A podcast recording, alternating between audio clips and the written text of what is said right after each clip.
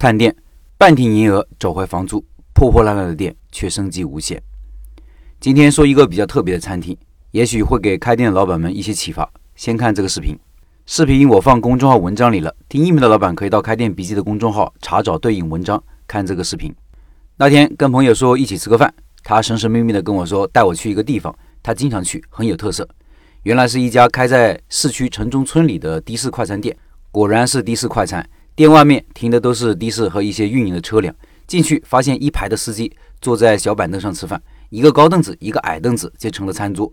朋友说，人多的时候里面坐不下了，就坐外面，马路边上都是吃饭的司机。我其实挺疑惑，环境这么破破烂烂，卫生也堪忧，价格也跟快餐店差不多，为什么大家都来这里吃呢？朋友就是开运营车辆的，他给了我几个原因：第一，好停车，这是他脱口而出的第一个理由，可见其重要性。司机吃饭最怕的就是找不到地方停车，耽误太多时间不说，还可能被拍、被贴条，贴一次半天就白干。所以，司机爱吃饭的地方一定是很好停车的地方。第二，好找好接活，这是啥意思呢？好找就是大家饿肚子的时候方便去，不需要耽误太多时间；好接活就是吃完饭就可以接订单干活了，甚至吃完饭边抽烟边喝水边接单，过去接顾客也不需要耽误太多时间。第三，好吃而且便宜。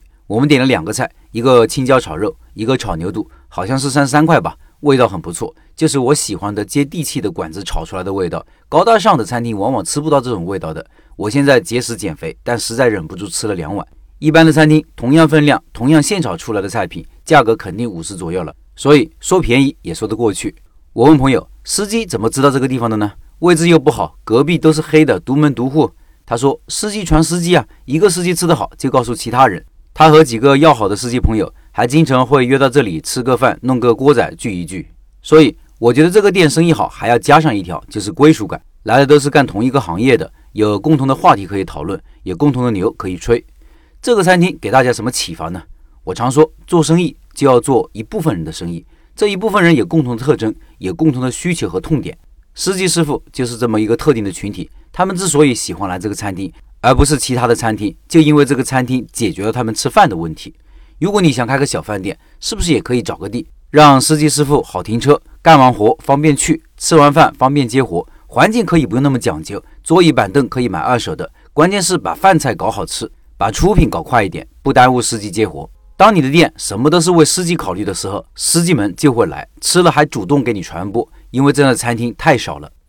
而且这样的市场，我认为甚至有做成大品牌餐饮的机会。每个城市都有这么一个群体，他们都只能在外面解决吃饭的问题，市场够大。现在主要靠一些苍蝇馆子在做，有意无意的开成了一个司机餐厅。有品牌了，更有认知度，司机找上的地方就不难了。大品牌有实力和资源，可以弄到更多的停车场。当一个品牌主动关心司机的需求，解决他们的痛点时，相关的产品可以搭配组合起来，不仅仅是吃饭问题，市场空间会更大。顾客粘性也会更高。